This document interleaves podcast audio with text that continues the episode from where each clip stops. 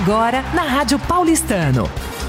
Entrando em quadra com Renato Coelho. Basquete. Alô, ouvinte da Rádio Paulistano e apaixonado pelo basquete.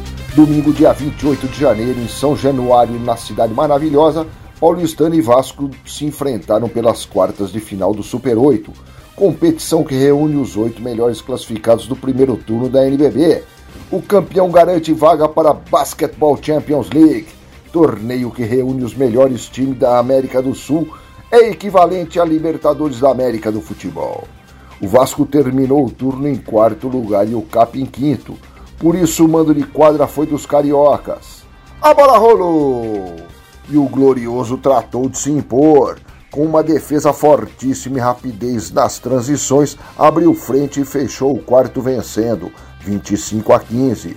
No segundo mantivemos a pegada e principalmente a atenção, pois a atmosfera era amplamente favorável aos adversários que cada vez que pontuavam a torcida vinha junto, fazendo muito barulho, o que aumentava a pressão nos nossos craques, que com muita raça faturou também o período, indo para o intervalo 15 pontos à frente, 44 a 29.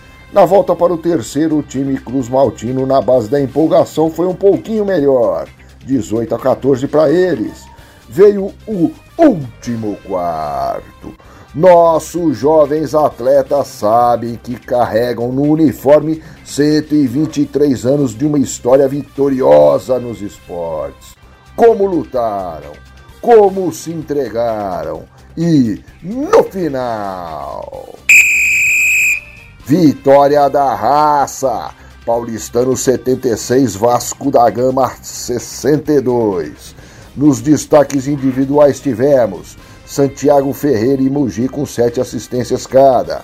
Lucas Dória foi o dono do garrafão com nove rebotes. O prata da casa foi ainda o cestinha do jogo com 21 pontos. E eu, que assisti o jogo todo, destaco toda a equipe. Valeu, rapaziada! Vocês jogaram muito. O paulistano se orgulha de vocês. Entrando em quadra com Renato Coelho para a Rádio Paulistano. Você ouviu Entrando em Quadra, com Renato Coelho, na Rádio Paulistano.